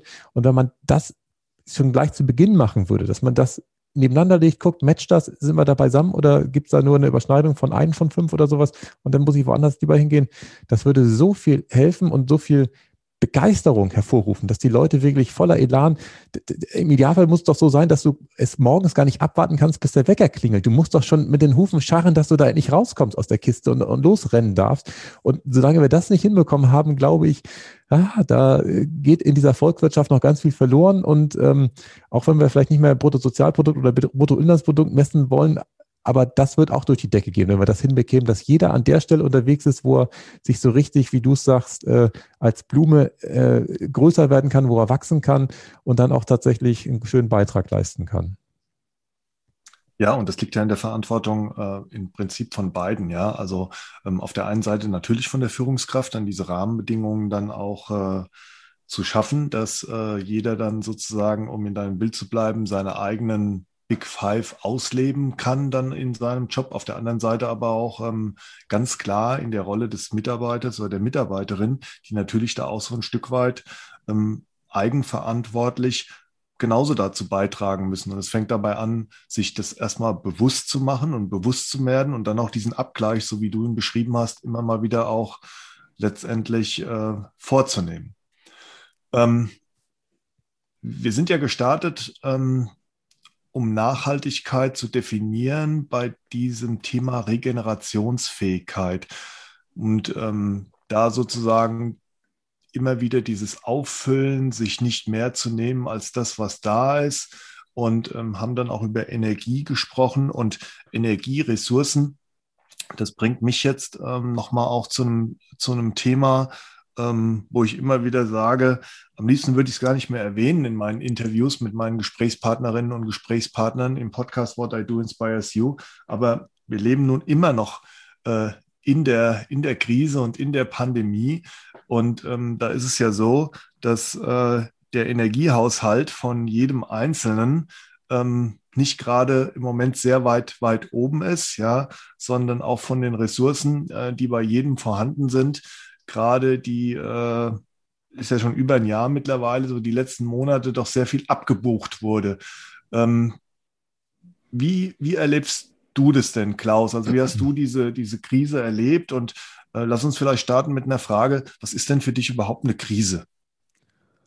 Krise ist für mich immer ein Umkehrpunkt, dass tatsächlich man irgendwo anhalten darf, um, um dann äh, wieder in eine, in eine andere Richtung zu gehen. Ich, ich glaube, der Begriff kommt ja irgendwo aus dem Griechischen und sagt ja genau das aus, dass ja auch das ist aber lang her. Äh, irgendwann habe ich es mal im Deutsch- oder Lateinunterricht gelernt, dass äh, in dieser Tragödie dann ja irgendwann diese Krise kommt, um dann im Prinzip als Umkehrpunkt äh, durch die Decke zu gehen. So habe ich mir gemerkt. Aber ich bin ja auch so ein Daueroptimist, deswegen glaube ich auch immer, dass es danach wieder besser wird. Aber du hast eigentlich gefragt, Joachim, wie ich die Krise erlebt habe. Ich habe sie tatsächlich nicht so dramatisch erlebt, muss ich zugeben. Also ähm, das, das liegt natürlich auch wieder an mir als Mensch, dass ich das nicht hinbekomme, äh, irgendwas schwarz zu malen. Das liegt mir einfach nicht. Äh, ich muss zugeben, ich habe ja die Anfänge der Krise sogar noch als Führungskraft bei den Stadtwerken Flensburg erlebt. Habe extra noch mal drei Monate länger dort gearbeitet. Ich hatte eigentlich zu Ende März gekündigt und mein Geschäftsführer hatte tatsächlich dann den eigentlichen Bewerber dann, der, der ist mir abgesprungen, weswegen er dann keine, keine Nachfolge hatte und hatte nochmal drei Monate rangehängt, sodass ich tatsächlich nochmal die drei Monate von April bis Juni so richtig ähm, ich sag mal, in, aus der Distanz äh, führen durfte und das auch noch wahrnehmen durfte, was wahrscheinlich du und auch alle anderen jetzt schon seit Monaten machen.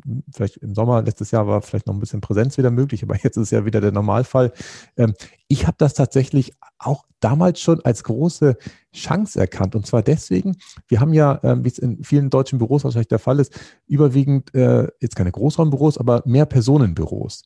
Das heißt, dieses, ähm, diese vertraute Gesprächsatmosphäre zu schaffen, ist mir als Führungskraft immer schwer gefallen, weil ich habe natürlich manchmal dann schon es gemacht, okay, ähm, jetzt nehme ich dich mal bitte mit ins Büro und, und wir sprechen, aber alleine dieses Making-of, das war für mich immer so formal, weil ich hatte immer keine griffige Formulierung, wie man das hinbekommt, dass du jetzt bitte mal in mein Büro kommst, dass wir unter vier Augen sprechen können, weil egal wie ich es formuliere, es war immer so, als dass es auf einmal äh, es komisch klang. Ich habe es dann am Ende immer lustig gemacht, habe gesagt, so, Dirk, wir beide führen jetzt ein Vier-Augen-Gespräch. Kommst du bitte mal in mein Büro? Dann haben alle gelacht und alle wussten, okay, Klaus hat wieder keine bessere Formulierung hinbekommen, dieses Gespräch zu führen. Und das war weg. Das war auf einmal weg ab dem ersten, vierten oder wann auch immer es losging. Man konnte jeden einzelnen anrufen. Man wusste, okay, der ist zu Hause, der arbeitet jetzt gerade und wir haben jetzt ein vertrauensvolles Gespräch. Im Idealfall hat man sich sogar noch sehen können dabei. Und das war für mich eine große Erleichterung, sofort immer ins Gespräch zu kommen, es bewusst auch zu steuern. Wenn ich alle haben will, dann machen wir eine Telefonkonferenz. Wenn ich nur einen haben will, dann will ich es nicht. Natürlich gab es da auch Schwierigkeiten, dass in der Telefonkonferenz dann auf einmal keiner was gesagt hat und das, was man sonst mit dem Augenzwinkern wahrscheinlich wahrgenommen hat, äh, auf der Strecke geblieben ist, weil durchs Telefon es nicht sichtbar war. Aber ich habe tatsächlich es mehr als Chance statt als große Krise wahrgenommen. Das danach, als ich selbstständig war, natürlich ich auf einmal gar keine Aufträge mehr hatte, weil die Sachen, die ich vorhatte zu machen, äh, nicht mehr stattfinden, ist ein anderes Thema. Das ähm, inspiriert mich aber gerade dazu, das wieder als Chance wahrzunehmen. Ich habe mich jetzt nochmal persönlich in ein sehr hochpreisiges Business-Coaching hineinbegeben, wo ich tatsächlich nochmal selber lernen darf, was für andere Produkte es gibt, mit denen ich die Welt beglücken darf, als nur Vorträge auf großen Bühnen zu halten, die es halt im Augenblick einfach offline gar nicht gibt und online vereinzelt nur gibt, ich aber noch gefühlt viel zu viel Energie und, und Zeit frei habe, äh, andere Sachen machen zu dürfen. Deswegen, ich kriege es echt nicht hin, das als Krise wahrzunehmen. Ich nehme natürlich schon wahr, dass es anders ist, aber ich glaube, es wäre auch so anders gewesen, weil ich mich selber ja verändert habe und bewusst äh, entschieden habe, dass ich praktisch ähm, ja, äh, einen ganz anderen Lebensrhythmus jetzt wähle und alleine auch noch ein Kommentar dazu. Wir haben vorhin über die Familie gesprochen, wie viel Zeit mehr wir auf einmal mit unseren Familien verbringen. Also ist ja sensationell. Natürlich kracht es da auch mal eher, dass man auch mal wieder spürt, okay, ach, so eine Macke hast du auch. Die merke ich jetzt ja erst richtig, weil man richtig viel Zeit miteinander verbringt. Aber ich finde das schön. Also ich finde das tatsächlich schön, dass äh, sich da vieles gewandelt hat. Du hast jetzt ganz viele, ähm, viele kleinere Themen touchiert, in, in denen du ähm, über deine Perspektive ähm, der, der Krise gesprochen hast. Ähm, Überschrift, würde ich jetzt mal sagen, war, die Krise als Chance zu sehen. Da bist du ja auch, auch nicht alleine, ja, auch aus meinen Gesprächen, egal ob das äh, jetzt Bodo Jansen ist oder auch äh, Pater Anselm Grün, ähm, kommen ja da ganz, ganz ähnliche Töne und ähm, Pater Anselm hat ja damals auch gesagt, naja, es ist nicht so, dass die Krise immer sinnvoll ist oder einen Sinn hat, aber ich kann der Krise einen Sinn geben, ja. Und ähm, das ist das, was mir auch in Erinnerung geblieben ist und was mich auch persönlich nochmal immer wieder auch in schwierigsten Situationen dazu animiert, einfach vielleicht mal innezuhalten, zu gucken, was passiert da, ja, und dann zu schauen, okay, was, was kann ich der jetzt abgewinnen? Und du hast ja vorhin auch beschrieben, ähm, auch in diesen, in dieser Zeit der Selbstständigkeit, wo du vielleicht einen ganz anderen Plan hattest, der im Prinzip dann äh, erstmal über Bord geworfen werden musste äh, und du umdenken musstest, öffnet dir das vielleicht dann aber auch wieder ganz, ganz neue Türen. Und ähm, das ist auch das, was, was Bodo Jansen immer zu mir dann auch gesagt hat in dem Interview, sozusagen auch versuchen, das, das Beste, das Beste draus zu machen. Das gelingt, ähm, das muss man, glaube ich, an der Stelle auch, auch sagen, weil uns ja dann doch viele zuhören, ähm, bei denen das vielleicht auch nicht unbedingt immer der Fall ist. Das gelingt auch nicht äh, jedem, ja. Auch das Beispiel, was du jetzt angesprochen hast mit der Familie, das teile ich auch, ja.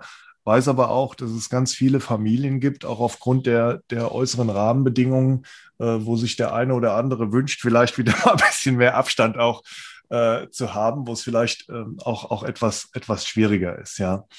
Ansonsten, ähm, du hast dann auch das Thema, ich nenne es mal Führen auf Distanz äh, touchiert. Ähm, da ist es mir ähnlich gegangen. Ich muss allerdings sagen, ähm, ich habe die Gelegenheit genutzt und habe vor geraumer Zeit äh, mein Büro aufgegeben als Führungskraft und habe mich in die Mitte von meinen Teams gesetzt und ähm, was auch ein sehr, sehr guter Schritt war. Und ähm, da war das für mich zunächst mal auch ein so einen Schritt, Schritt zurück, ja, weil dieses permanente, wir sehen uns alle und auch mal so dieser informelle Austausch, ähm, auch in der Kaffeeküche oder auf dem Gang, der hat mir dann schon gefehlt. Zusätzlich vielleicht auch noch diese Ad-Hoc-Reaktion auf ähm, einen Dialog, ähm, auch ähm, durch Körpersprache. Das war dann teilweise gar nicht so da. Ich kann dir aber auch beipflichten und sagen, wenn man das als Führungskraft möchte, kann man diese Distanz überwinden und kann es auch schaffen, über ähm, Zoom-Calls und so weiter, ja, als ein Beispiel für einen Videocall, ähm, dann auch diese Nähe auch herzustellen, wenn das Interesse, und da sind wir wieder bei Menschen, dann auch, auch da ist und ich dann mal über Einzelgespräche oder kleinere Teams ähm, in Kontakt komme, auch mal informelle Sachen machen. Also da glaube ich, ist vieles, vieles auch, auch möglich. Und auch da habe ich es in der Tat so gehalten wie du und habe versucht, das Beste draus zu machen. Ähm, ich habe gerade wahrgenommen, dass du da auch äh, noch mal was zu sagen möchtest. Ja, zwei Sachen. Eines ist eine kurze hm. Frage. Wann hast du dich entschieden, praktisch inmitten deine Teams äh, umzuziehen? War das schon vor Corona, oder? Das war schon vor Corona, ja. Okay, spannend. Also tatsächlich äh, hätte ich da Schwierigkeiten mit, gar nicht, weil ich es nicht mag. Ich, ich habe unheimlich gern mich da immer aufgehalten, auch wenn wir äh, Termine hatten. Ich kann aber unheimlich schlecht, ich bin so ein auditiver Typ, bewusst arbeiten oder konzentriert arbeiten, wenn ringsrum irgendwas passiert. Das macht meine Frau fertig. Also die, die redet ja auch den ganzen Tag immer sehr gerne und ich spreche auch gerne mit ihr. Ich höre auch gerne zu, keine Frage. Aber wenn ich dann irgendwas konzentriert machen will, das führt regelmäßig zu Lachen, wenn ich sage, okay, so jetzt haben wir entweder die Chance, dass wir noch drei Stunden, äh, ich im, im halb äh, Konzentriermodus versuche, diesen Aus Antrag auszufüllen oder du bist jetzt drei Minuten so leise, das Ding ist fertig. Also da, die Möglichkeit haben wir jetzt. Und äh, das war für dich kein Problem, dass du dann einfach im Prinzip da äh, auch konzentriert zwischen allen arbeiten kannst. Naja, das hat natürlich auch schon seine Herausforderungen, also Stichwort ähm, Einzelgespräche, aber auch da ähm, habe ich dann immer Lösungen gefunden und äh, mich dann halt in andere Räumlichkeiten dann mal ähm, dann auch zurückgezogen, auch gerade wenn es dann auch mal äh, Telefonate sind, die vielleicht vertraulich sind, dann habe ich die dann auch ähm, so bewältigt, dass ich dann auch wieder im Prinzip in der Umgebung war, wo da niemand mithören konnte und ansonsten also bei mir ist es halt so, man ist dann auch viel in Meetings dann auch unterwegs und es kommt dann gar nicht so oft vor, ehrlich gesagt, äh, dass man dann ähm, von der Umgebung gestört ist oder ich die Umgebung auch, auch störe. Und ähm, ja, also für, für mich ist es eine gute Erfahrung, aber ich stimme dir auch zu, äh, Klaus, das muss nicht bei jedem jetzt gleichermaßen dann auch so der Fall sein. Okay, gut. Und dann hatte ich noch einen zweiten äh, Kommentar, da, da hattest du es gut wahrgenommen, dass ich da gezuckt habe, und zwar bei dem Thema, ähm, wie man mit diesen negativen Krisen, mit diesen negativen Erfahrungen umgehen kann. Was mir immer unheimlich gut hilft, ist, in dem Augenblick, wo ich was Negatives erfahre, egal ob mir was geklaut wird oder ob ich dann eventuell große körperliche Schmerzen habe, also ich habe manchmal so Rückenprobleme, wo ich dann wirklich denke, jetzt, jetzt sterbe ich wirklich, also jetzt ist das Thema durch. Oder äh, ich habe mal eine Krampfader-OP gehabt, wo sie dann, äh, auch eine schöne Geschichte, ich sollte einmal husten, wo ich wusste, okay, gleich kurz weh, da haben sie mir irgendwie diesen diesen, ich weiß gar nicht mehr, wie das hieß, dieses Blutding, wo dann das Blut sich drin sammelt, haben sie rausgerissen, wo meine Frau dachte, um Gottes Willen, das können sie doch nicht bei Bewusstsein machen. Also das sah schon schlimm aus. Aber den, dann hast du in, in dem Augenblick, wo du sowas erlebst, und das finde ich mal sehr schön, hast du eine Geschichte zu erzählen.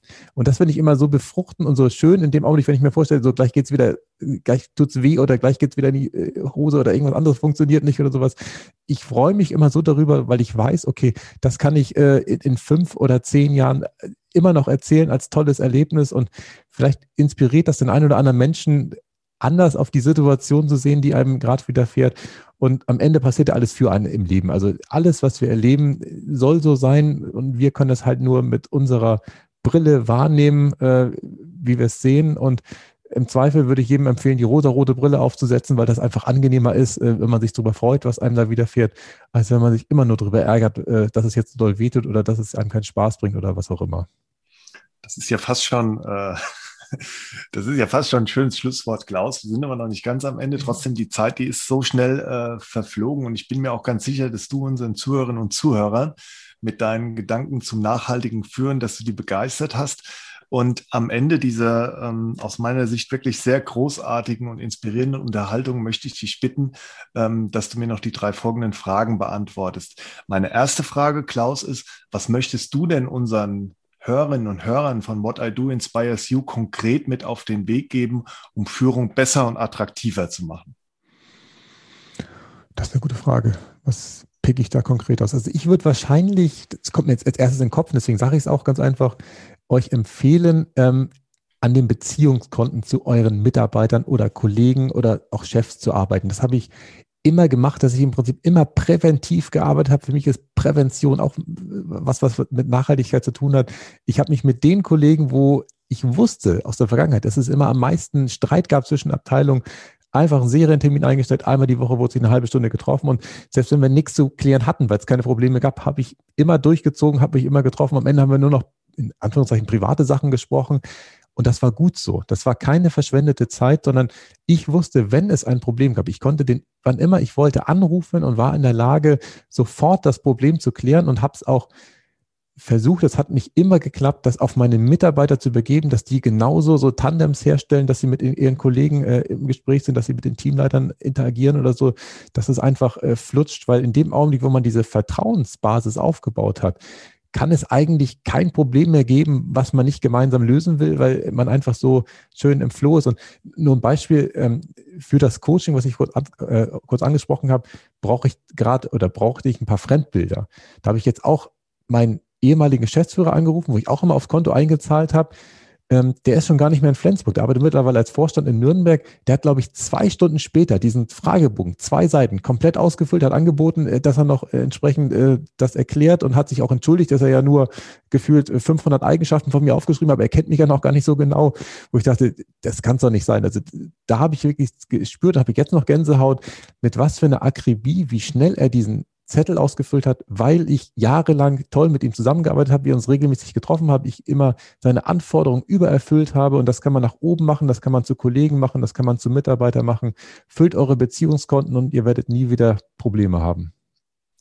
Füllt eure Beziehungskonten und ihr werdet nie wieder Probleme haben das ist ein wirklich ähm, schöner Appell und eine schöne Antwort auf meine Frage. Und wir wissen ja auch, wie wichtig gerade gelingende Beziehungen ähm, für, äh, für das Thema Glück sind und für, für das Thema glückliches Miteinander. Ja, vielen Dank für die Antwort auf diese Frage. Meine zweite Frage, Klaus, ist, was oder wie kann denn jede Führungskraft dafür sorgen, Führung nachhaltiger zu gestalten? Also da hilft es in meinen Augen, ähm, so einen Backcasting-Ansatz zu verwenden. Backcasting ist das Gegenteil von Forecasting. Also Forecasting ist ja äh, Wettervorhersage oder sowas. Und Backcasting bedeutet, dass man gedanklich in die Zukunft geht und von diesem zukünftigen Zustand aus sich überlegt, welche Schritte ich heute, morgen, nächste Woche, vielleicht nächsten Monat, je nachdem, wie weit man in die Zukunft geht, machen darf, um dahin zu kommen. Und ähm, in dem Augenblick, wo man das einmal durch laufen hat. Also zum Beispiel, äh, ein Beispiel ist jetzt die Energiewende zum Beispiel, dass man sagt, okay, 2050 wollen wir CO2-neutral sein und dann ist es klar, okay, dann macht es jetzt wenig Sinn, dass wir noch äh, große Kohlekraftwerke bauen, sondern die müssen halt raus. Äh, und wenn man sich halt als Führungskraft überlegt, okay, ich möchte, ähm, jetzt noch ein Beispiel, bei der nächsten Mitarbeiterbefragung äh, Top-Ergebnisse haben, wenn mir das wichtig ist. Keine Ahnung, kann es ja vielleicht manche Leute geben, die das wichtig ist. Ähm, dann darf ich mir heute überlegen, was ich die nächsten, je nachdem wie weit sie weg ist, zwei Jahre unternehmen darf, was ich nächstes Jahr machen darf, was ich nächsten Monat machen darf, was ich morgen machen darf und was ich vielleicht genau jetzt machen darf, um auf dieses Ziel einzuzahlen. Und mit dieser Backcasting-Methode bin ich mir ganz sicher, ähm, dass Führungskräfte dann auch dahin kommen, ähm, ja, auch nachhaltig zufrieden zu sein. Weil in dem Augenblick, wo ich das Gefühl habe, dass das, was ich mache, sinnvoll ist, ähm, geht es auch wieder leichter von der Hand. Sehr schön. Also ich wiederhole nochmal die Backcasting-Methode. Und ähm, das ist auch so in, in Line mit was, was ich letztes Jahr, ähm, ich glaube, das war zu diesem Zeitpunkt ja von äh, Matthias Hawks, einem der bekanntesten renommiertesten Zukunftsforscher, gehört habe, der sich äh, mit der Begrifflichkeit der sogenannten Regnose, also nicht Prognose, sondern Regnose beschäftigt hat und eine ähnliche Vorgehensweise damals ins Spiel gebracht hat, wie man dann auch mit Krisen besser umgeht. Und das leitet mich zu meiner letzten Frage. Äh, Klaus, was ist denn dein Mutmacher-Plädoyer, um unseren Zuhörerinnen und Zuhörern da draußen die Zuversicht zu geben, dass wir die aktuelle Krisensituation erfolgreich meistern können? Einfach machen. Das kommt mir jetzt als erstes in den Sinn. Also ich bin ja mittlerweile so ein intuitiver Typ. Diese Gedanken, die kommen ja zu einem dann, wenn es äh, soweit ist. Und dieses einfach machen, das habe ich damals vom allerersten Teamleiter beim Daimler äh, kennengelernt. Ich, hatte keine Ahnung von dem, was ich da machen sollte tagsüber. Und er sagte mir, Hartmann, machen Sie einfach. Schlimmer als wenn Sie es nicht machen, wird es nicht. Äh, und äh, nicht geklappt hat es ja schon. Also was soll denn passieren? Also deswegen äh, einfach machen und weil ansonsten, den Spruch finde ich auch sehr schön, ähm, die Dinge machen dich fertig, wenn du sie nicht fertig machst. Und ähm, wir alle kennen das, dass wir irgendwas vor uns hier schieben und dass wir Sachen nicht sofort erledigen. Und ähm, das belastet uns unterbewusst so sehr, dass ich einfach dafür Plädoyer, äh, Plä, kriege ich nicht voraus, äh, dafür spreche, das andere Wort wäre zu kompliziert gewesen, das jetzt hier richtig zu konjugieren. Ähm, ich spreche dafür, es einfach zu machen und, ähm, und macht es auch dann auch ruhig einfach. Also man muss ja nicht immer die komplizierte Lösung machen, das habe ich auch jahrelang gemacht. Ich habe ja in meiner Doktorarbeit komplizierteste Sachverhalte mir versucht zu überlegen und am Ende habe ich festgestellt, okay, äh, die Welt ist dadurch jetzt auch nicht viel besser geworden. Also natürlich gibt es eine Idee, die ich dort ausformuliert habe, die es äh, gibt, aber ähm, sinnvoller ist es häufig, diese kleinen Schritte zu gehen und die umzusetzen und ähm, dann wird man glücklich. Sehr schön. Vielen, vielen Dank, Klaus, für dieses sehr inspirierende und auch positive Gespräch.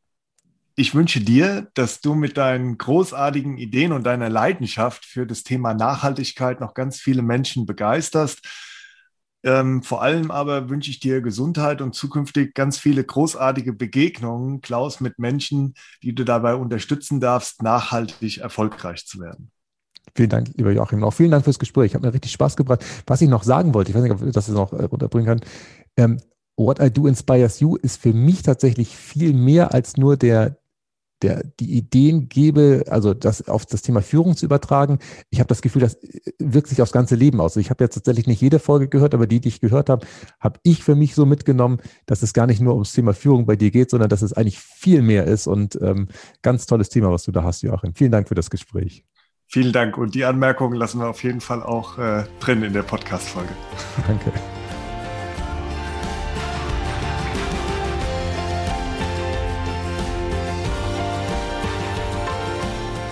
Klaus Hartmann hat uns meiner Meinung nach sehr eindrucksvoll beschrieben, wie wichtig das Thema nachhaltiges Führen ist. Wir haben ihn gerade als einen sehr positiven und zuversichtlichen Menschen erlebt und auch sehr nachdenklich und reflektiert. Es war großartig, wie er immer wieder den Bezug zu seinen eigenen Erfahrungen als Führungskraft hergestellt hat und er hat uns viele neue Impulse zur Wichtigkeit des nachhaltigen Umgangs mit unserer Umwelt und unseren Mitmenschen gegeben. Wie am Ende einer jeden Podcast-Folge möchte ich auch diesmal die Höhepunkte des Gesprächs zusammenfassen und euch wie gewohnt gerne noch ein paar hilfreiche Impulse und Fragen mit auf den Weg geben. Erstens. Führung hat sich in den letzten Jahrzehnten gewandelt. Wir fragen immer mehr nach dem Warum, also nach dem Sinn des Tuns. Deshalb hat sich auch der Führungsstil gewandelt. Führung ist erfahrungsbasiert. Wir durften erfahren, wie sich Klaus Hartmann als Führungskraft entwickelt hat und welchen Weg er dabei gegangen ist. Klaus berichtet von seinen eigenen Erfahrungen als Führungskraft bei Daimler und den Stadtwerken Flensburg. Bei Daimler war er zunächst sehr distanziert und hat sich sehr schwer getan mit der Umsetzung des Slogans Autobauen unter Freunden. Bei den Stadtwerken Flensburg hat er auch mal die Nähe zu seinen Mitarbeiterinnen und Mitarbeitern zugelassen und auch mehr zu einem Miteinander gefunden. Klaus hat selbst erfahren, was gute Führung nicht ist. Einschneidend war für ihn eine Mitarbeiterbefragung bei den Stadtwerken Flensburg, wo Klaus eine sehr schlechte Rückmeldung bekam. Zunächst hat er die Ängste und Befürchtungen der Mitarbeiterinnen und Mitarbeiter nicht wahrgenommen. Danach hat er sich reflektiert, hat mehr hingehört, war empathischer, hat sich verletzlich gezeigt und hat die Mitarbeiterinnen und Mitarbeiter dort abgeholt, wo sie sind. Weil Klaus sich geöffnet hat, haben sich auch die Mitarbeiterinnen und Mitarbeiter geöffnet und dadurch haben unter anderem auch Mitarbeitergespräche eine viel bessere Qualität bekommen. Füllt eure Beziehungskonten und ihr werdet nie wieder Probleme haben, sagt er. Um Führung noch besser zu machen, ist es wichtig, konsequent auf die Beziehungskonten zu den Mitarbeiterinnen und Mitarbeitern einzuzahlen. Es geht darum, eine Vertrauensbasis aufzubauen und auf die individuellen Bedürfnisse einzugehen. Was ist der Unterschied zwischen Management und Leadership und worin liegen die Herausforderungen, beides zu kombinieren? Was sind für euch die wesentlichen Faktoren, welche den Wandel von Führung in den letzten Jahren beeinflusst haben? Was sind eure eigenen Erfahrungen bezüglich guter Führung und auch nicht so guter Führung. Zweitens, Nachhaltigkeit auf den Punkt gebracht, nur so viel aus einem Wald ernten, was dann auch wieder nachwächst. Gemäß der Definition der Brundtland-Kommission geht es darum, die eigenen Bedürfnisse befriedigen zu dürfen, ohne der zukünftigen Generation die Chance zu nehmen, ihre Bedürfnisse zu befriedigen. Dauerhaft darf ich mir nicht mehr nehmen als das, was da ist. Bezogen auf das Thema Leadership heißt das, geben und nehmen sollte sich die Waage halten und sollte sich so befruchten, dass es sich wie eine Schraube nach oben dreht und wo sich alle daran entwickeln und wachsen können. Stehen Wachstum und Nachhaltigkeit in einem Widerspruch zueinander? Klaus Hartmann sagt, nein. Wachstum ist Teil von Nachhaltigkeit, genauso wie der permanente Wandel und die Veränderung. Genauso wie zum Beispiel Bäume und Pflanze in der Natur wachsen möchten, so haben auch die Menschen das Bedürfnis und den Drang zu wachsen. Dennoch hat quantitatives Wachstum seine Grenzen und es geht hier mehr um qualitatives, nachhaltiges Wachstum. Es ist wichtig zu klären, dass wir uns selbst regulieren und mäßigen und unser Verhalten ändern. Mäßigung bedeutet nicht unbedingt Verzicht, sondern die Konzentration auf das Wesentliche. Nachhaltige Führung setzt eine Veränderung im Mindset voraus. Die Implementierung von Sustainable Leadership im Unternehmen ist oft ein Spagat, denn es geht zum einen um die kurzfristige Erzielung von Gewinnen und die Maximierung des Shareholder Values versus einem nachhaltigen und generationsübergreifenden Erfolg. Manchmal bedarf es einer Ausdauer und einem längeren Anlauf, um später die Früchte zu ernten. Es bedarf hier Zuversicht und der Sinnvermittlung, um hier die Mitarbeiterinnen und Mitarbeiter auch mitzunehmen. Und hier kommt die nachhaltige Führung ins Spiel. Hier kann der sogenannte Backcasting-Ansatz helfen. Das heißt, ich gehe gedanklich in die Zukunft und überlege, welche Schritte ich machen darf, um dahin zu kommen. In dem Augenblick, wo ich weiß, dass es Sinn macht, gehen mir die Dinge leichter von der Hand. Was bedeutet für euch Wachstum und wie ermöglicht ihr als Führungskraft euren Mitarbeiterinnen und Mitarbeitern individuelles Wachstum und persönliche Weiterentwicklung? Durch was unterstützt ihr eure Mitarbeiterinnen und Mitarbeiter, die beste Version von sich selbst zu werden? Wie nachhaltig agiert ihr bei Führung? Wie gestaltet ihr in der Führung ein Geben und Nehmen, sodass sich beide Elemente die Waage halten? Drittens. Krise ist immer ein Umkehrpunkt wo man auch mal anhalten darf, um in eine andere Richtung zu gehen. Klaus Hartmann hat die Krise als Chance erkannt. Und für ihn hat sich zum Beispiel das vertraute Gespräch mit Mitarbeiterinnen und Mitarbeitern durch die Homeoffice-Regelung über digitale Tools sogar erleichtert. Auch beim Führen auf Distanz kann Nähe hergestellt werden. Klaus sagt, ich kann der Krise einen Sinn geben und manchmal werden auch neue Türen geöffnet, in denen der ursprüngliche Plan, über Bord geworfen wird. Es kann hilfreich sein, die rosarote Brille aufzusetzen, das Positive zu sehen und das Beste aus der jeweiligen Situation zu machen. Das Mutmacher-Plädoyer von Klaus Hartmann ist einfach machen. Es einfach machen und macht es nur einfach. Die Dinge machen dich fertig, wenn du sie nicht fertig machst, sagt er. War für euch die Krise auch ein Umkehrpunkt und falls ja, welche neue Richtung habt ihr eingeschlagen? Wie erzeugt ihr Nähe beim Führen auf Distanz? Welche positiven Dinge seht ihr, wenn ihr mal die rosa-rote Brille aufsetzt? Abonniert den Podcast und folgt What I Do Inspires You auf LinkedIn, Instagram und Facebook.